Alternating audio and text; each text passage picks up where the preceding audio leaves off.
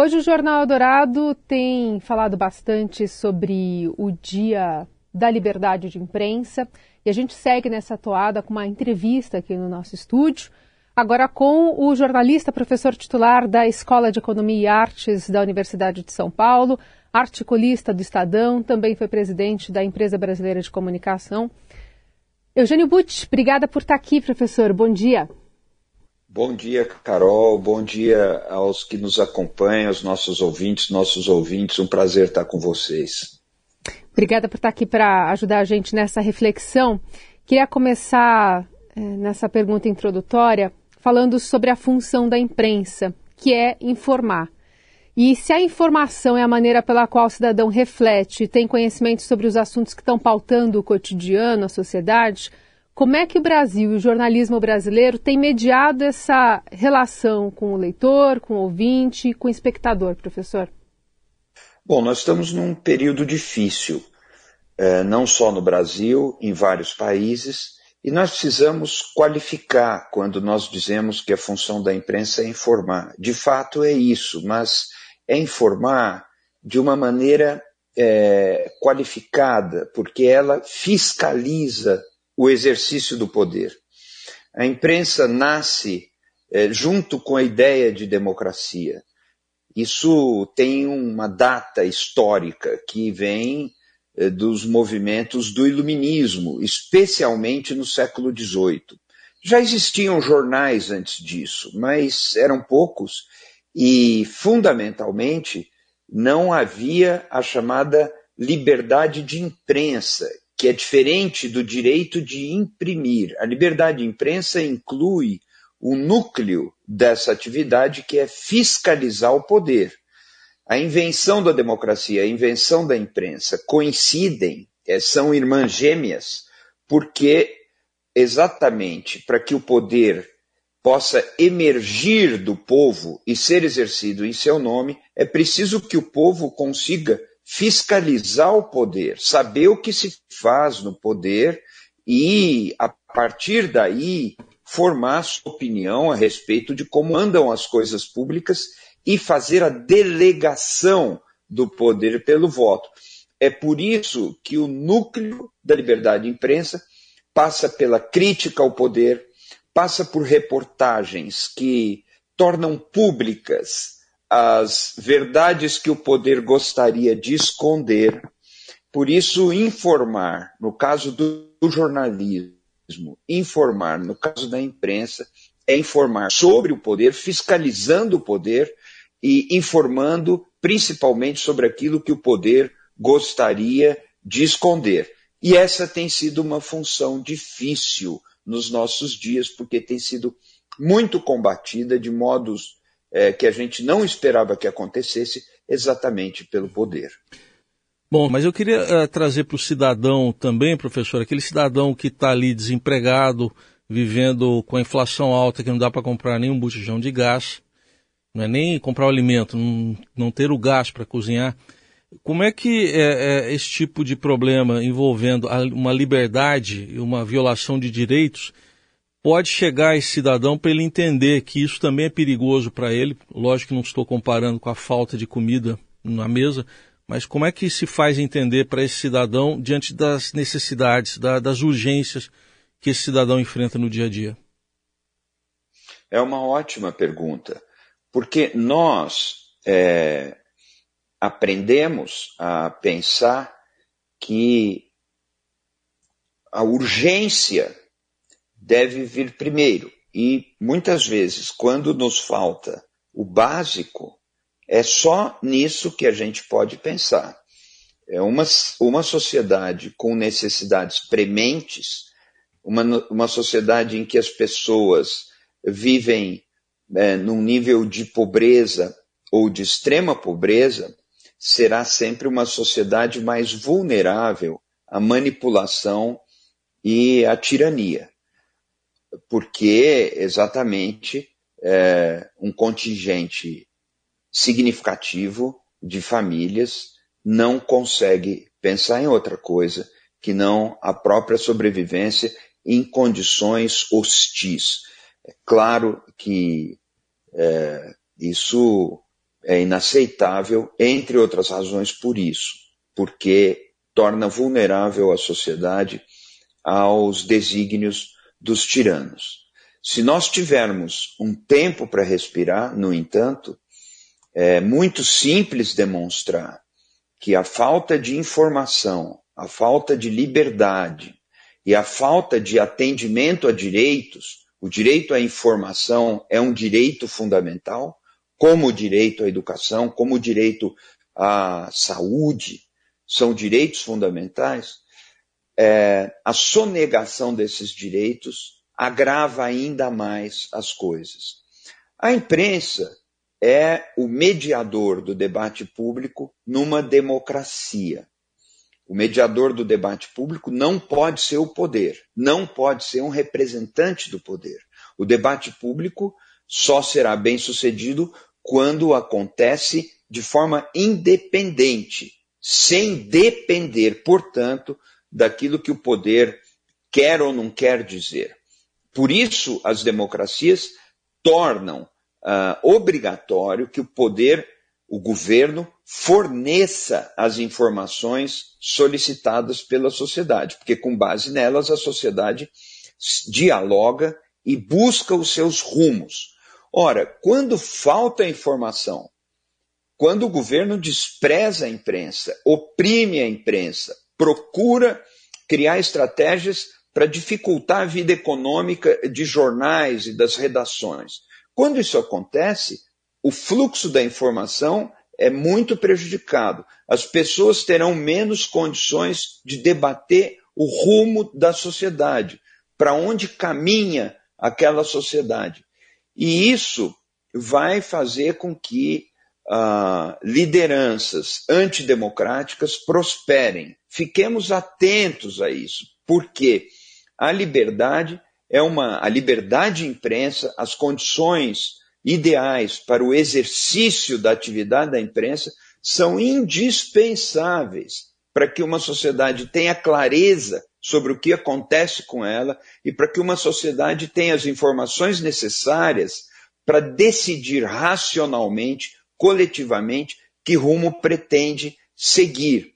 Ninguém que agride a imprensa faz isso de forma desinteressada. Os que agridem a imprensa, os que querem sufocar é, jornais, as redações independentes, são os mesmos que tiram vantagem da situação de carência de grande parte da sociedade. O projeto é o autoritarismo, o projeto é acabar com a democracia.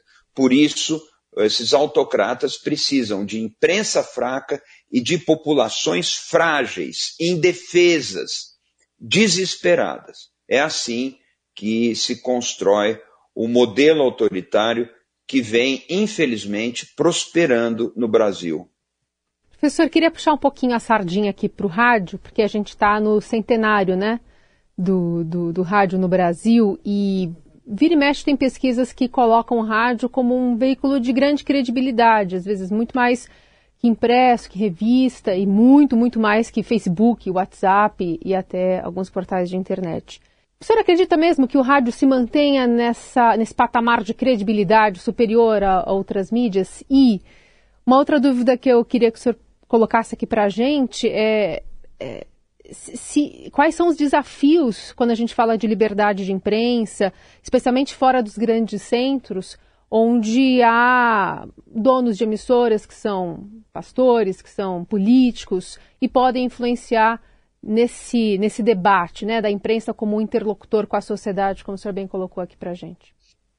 Carolina, eu acho muito importante a sua pergunta e ela toca em um veículo, fala de um veículo que é crucial no debate público ao longo de todo o século XX e atualmente. Além disso, eu tenho muita ligação com esse tema. Eu trabalhei com rádio em alguns períodos é, da minha carreira é, e com várias emissoras coordenando o trabalho de várias emissoras e é, atualmente eu sou superintendente de comunicação social da Universidade de São Paulo. E entre as minhas ocupações, estão duas emissoras de rádio, a grande Rádio USP é, de São Paulo e a Rádio USP de Ribeirão Preto, que é uma excelente emissora também. É, eu queria lembrar aqui que a função do rádio vai muito bem em outras tecnologias. Quando a gente pensa no rádio, a gente pensa nas ondas eletromagnéticas, nos transmissores de ondas médias, frequência modulada, é, nos receptores, nas antenas. Mas hoje nós temos uma presença fortíssima do rádio nos meios digitais, uh, até mesmo emissoras de rádio digitais que já são muito fortes uh, na Europa, nos Estados Unidos, mas no Brasil nós temos também uma modalidade um pouco diferente de rádio, que é a informação pelo áudio, que a gente tem em podcasts, por exemplo. Sim. O streaming também está muito forte.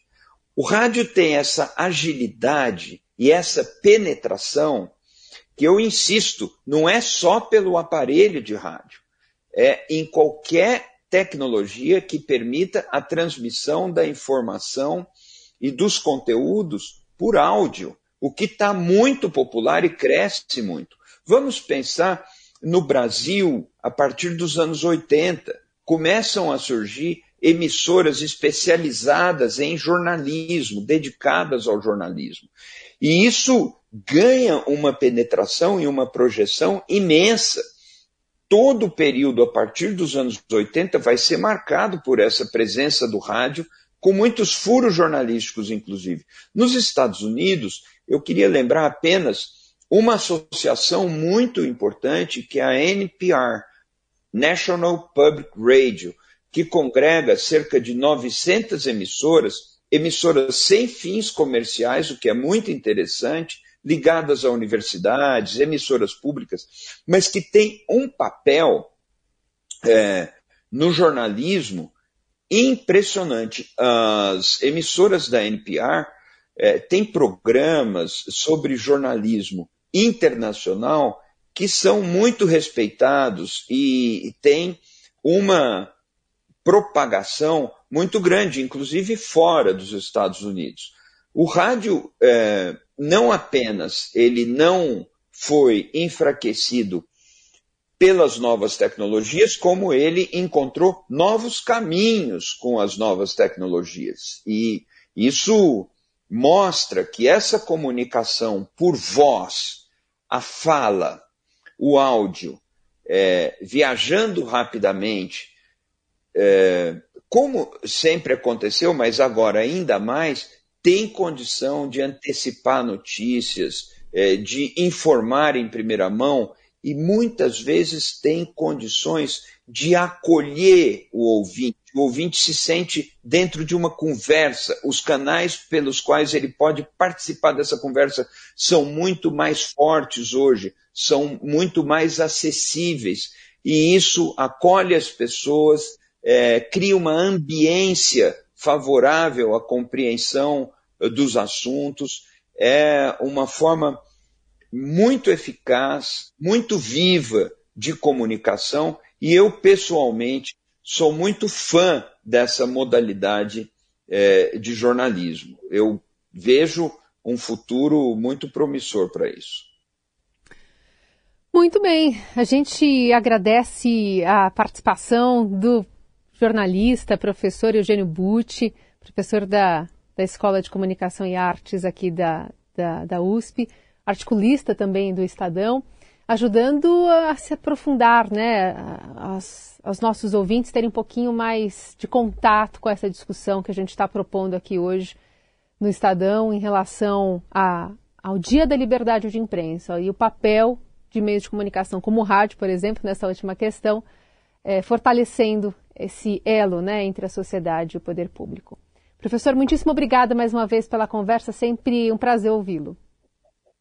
Eu que agradeço, Carolina. Um abraço para você, para o Aysen, para as pessoas que nos acompanham aqui. Parabéns pelo trabalho de vocês e muito bom saber que a gente pode festejar a liberdade de imprensa, lembrar, marcar a liberdade de imprensa e mais ainda que a gente pode, como fizemos aqui, exercer a liberdade de imprensa sem nenhuma restrição. É isso que vai triunfar no final. Um grande abraço.